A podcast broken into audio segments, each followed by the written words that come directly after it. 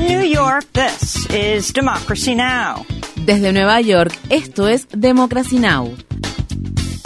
Democracy Now! es un noticiero internacional de radio y televisión que se transmite desde Estados Unidos a través de Internet en democracynow.org.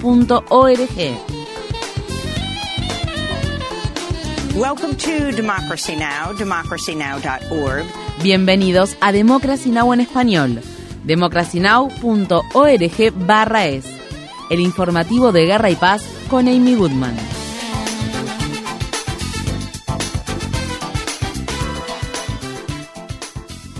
Nuevas imágenes satelitales muestran que al menos 144.000 edificios de la franja de Gaza han sido dañados o destruidos desde que Israel comenzó a bombardear el enclave palestino el 7 de octubre hace casi cuatro meses. Esta cifra equivale a más de la mitad de todos los edificios de la franja, entre los que se encuentran mezquitas, escuelas, universidades y centros culturales. Cory Ger, investigador del Centro de Graduados de la Universidad de la Ciudad de Nueva York, dijo a la cadena de noticias BBC: Hemos trabajado en Ucrania también hemos examinado Alepo en Siria y otras ciudades, pero la extensión y el ritmo de los daños son notables. Nunca había visto tantos daños generados tan rápidamente. Líderes de diferentes organizaciones de la ONU advierten que la franja de Gaza enfrentará consecuencias catastróficas si la Agencia de Naciones Unidas para la Población Refugiada de Palestina se queda sin dinero. Estados Unidos y más de una docena de otros países han suspendido su financiación a la agencia de la ONU después de que Israel afirmara que 12 de los 13.000 empleados de la entidad humanitaria participaron en los ataques que la organización jamás llevó a cabo el 7 de octubre.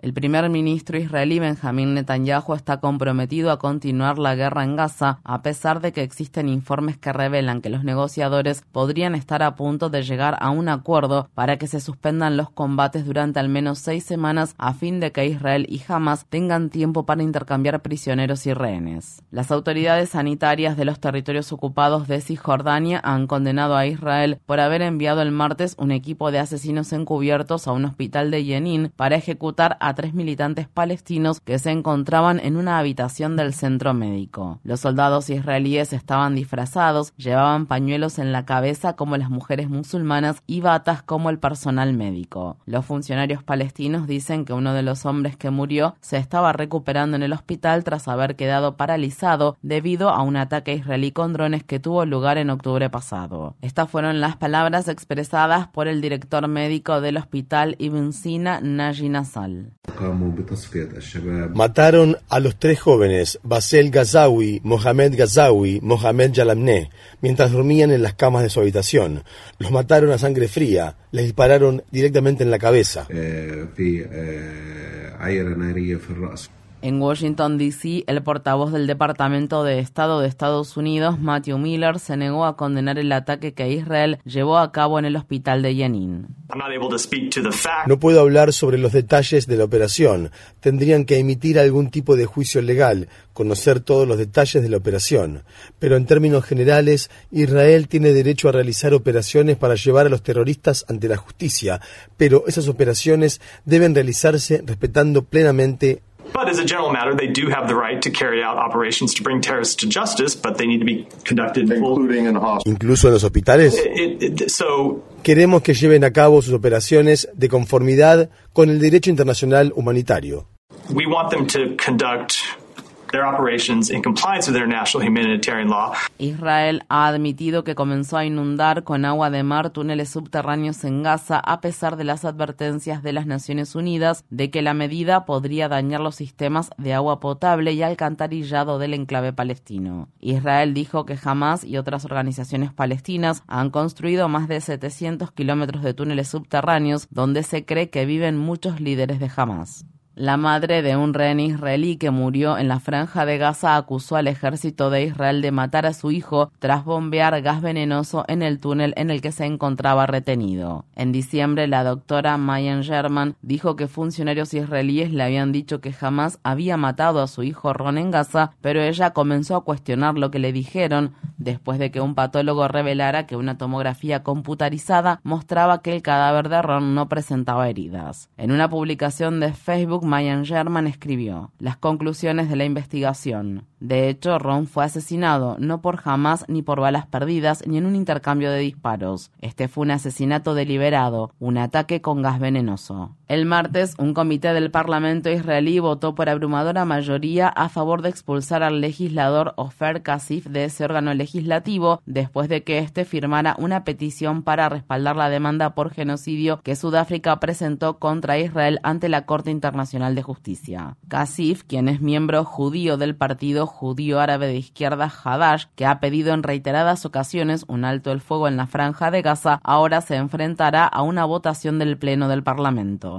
Visite nuestro sitio web democracynow.org barra es para ver nuestras entrevistas recientes con Ofer Kasif. En Estados Unidos, la candidata presidencial republicana Nikki Haley le ha pedido al presidente Biden que asesine a los líderes iraníes después de que tres soldados estadounidenses murieron en un ataque con drones que se produjo en una base militar que el país posee en Jordania. Haley hizo el comentario en una entrevista que brindó al canal Fox News. Primero se deben aplicar las sanciones y eliminar a un par de sus líderes. Así es como se empieza. ¿En su país? Si están en su país, o se puede hacer como hicieron con el general Qasem Soleimani cuando salen del país. Hay que averiguar dónde están. Nuestras operaciones especiales pueden hacer eso y luego eliminarlos.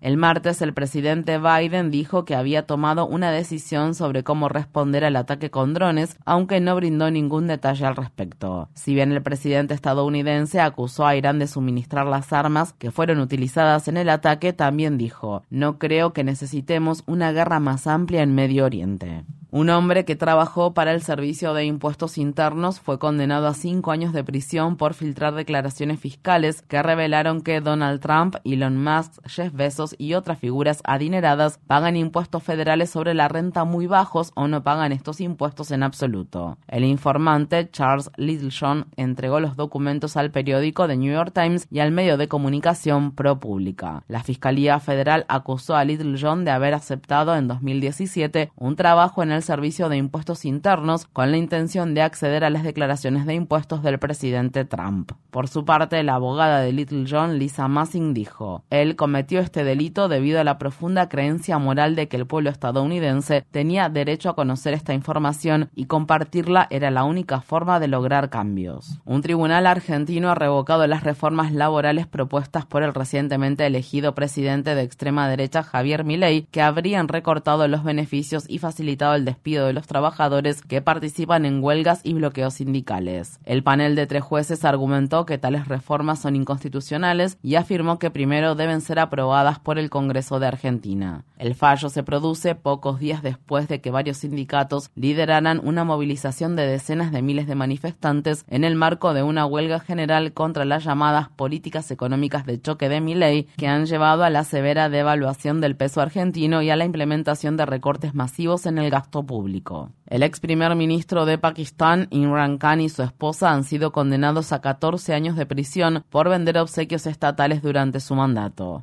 La sentencia se produjo apenas un día después de que Imran Khan, que ya se encuentra en prisión, fuera condenado a 10 años de prisión tras ser declarado culpable de filtrar secretos de Estado al agitar un documento pakistaní clasificado durante una manifestación pública. Más tarde se reveló que el documento exponía cómo en 2022 el gobierno de Estados Unidos alentó a funcionarios pakistaníes a destituir a Khan de su cargo debido a que adoptó una postura neutral ante la invasión rusa de Ucrania. Como consecuencia, Khan fue destituido de su cargo en abril de 2022 después de que los legisladores realizaron una votación de moción de censura. El martes, los partidarios del ex primer ministro condenaron al Poder Judicial pakistaní por condenar a Khan en vísperas de las elecciones de la próxima semana.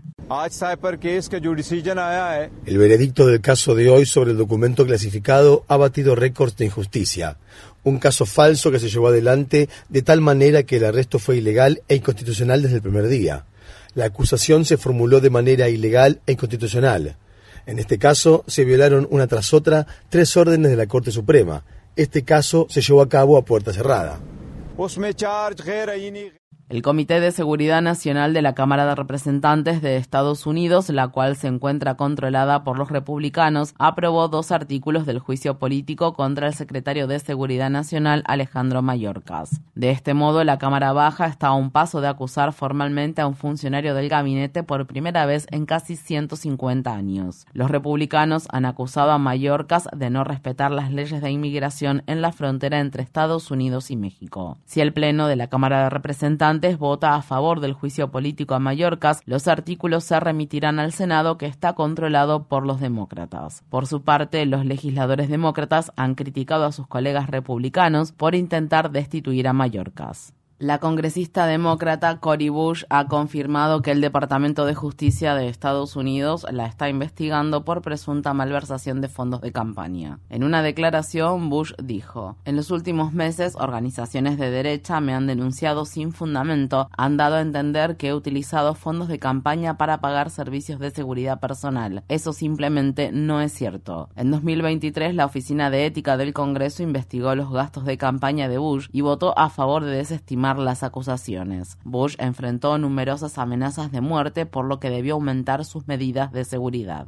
En el estado de Ohio, un defensor de la supremacía blanca de 20 años fue condenado a 18 años de prisión después de que lanzó bombas incendiarias contra una iglesia donde se iban a realizar dos eventos drag. Fiscales federales dijeron que Amen Penny era miembro del movimiento White Lives Matter, las vidas de las personas blancas importan. En octubre, Penny se declaró culpable de atacar la iglesia iglesia comunitaria de Chesterland. Mientras tanto, Utah se ha convertido en el más reciente estado de Estados Unidos en promulgar una legislación que prohíbe a las personas transgénero usar baños que coincidan con su identidad de género. Al menos 10 estados del país han promulgado leyes similares, entre los que se encuentran Florida, Idaho, Alabama y Arkansas. El martes, el Consejo Municipal de la ciudad de Nueva York aprobó por abrumadora mayoría dos medidas de reforma policial y carcelaria, por que de este modo los vetos impuestos por el alcalde de Nueva York, Eric Adams, a estos proyectos legislativos quedaron anulados. Uno de los proyectos de ley obligaría a los agentes de policía de Nueva York a informar la raza, el género y la edad de las personas con las que interactúan o detienen para interrogar. La otra legislación limitaría la cantidad de tiempo que las personas bajo custodia policial pueden permanecer detenidas en confinamiento solitario en el problemático sistema carcelario de la ciudad. Entre los concejales que apoyaron la anulación de los vetos se encontraba el recientemente elegido concejal de Harlem, Youssef Salam, uno de los cinco adolescentes negros y latinos que fueron injustamente condenados por la golpiza y violación de una mujer blanca que se produjo en 1989 en Central Park. Salam, quien pasó siete años en la cárcel, incluso en régimen de aislamiento, antes de ser exonerado, pronunció el martes unas emotivas palabras antes de emitir su voto a favor de la anulación de los vetos.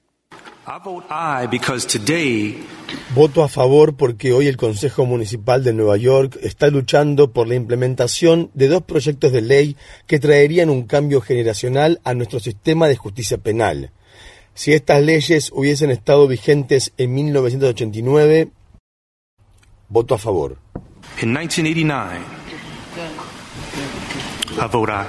la votación de Youssef Salam se produjo pocos días después de que la policía lo detuviera mientras viajaba en un vehículo con su familia. En su momento, Salam dijo que la gente nunca respondió a su solicitud de saber por qué lo detenían. En el estado de Texas, un hombre ha presentado una demanda judicial contra Macy's y Sanglas Hat después de que utilizaran la tecnología de reconocimiento facial para acusarlo injustamente de robar en sus tiendas, lo que provocó su encarcelamiento y posteriormente posterior agresión sexual. Harvey Murphy Jr., de 61 años, estuvo preso durante dos semanas. Las autoridades lo liberaron después de confirmar que ni siquiera estaba en el estado de Texas cuando ocurrieron los robos en las tiendas Sangla Hat y Macy's de la ciudad de Houston. Los abogados que representan a Murphy dicen que fue violado por tres prisioneros mientras estuvo preso. En materia laboral, la empresa de logística UPS ha anunciado que en 2024 eliminará 12.000 puestos de trabajo. Esto se produce pocos meses después de que se alcanzara un acuerdo laboral que evitó una posible huelga.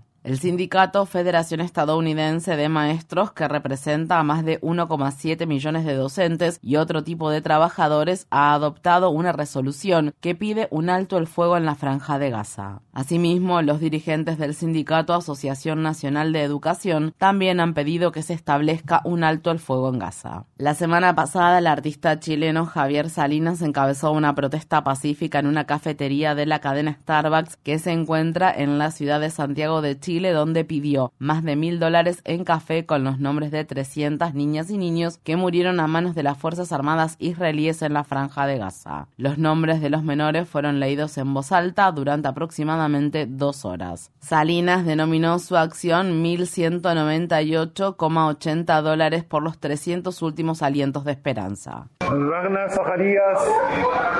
Ragnar. Muhammad Ali. Ya.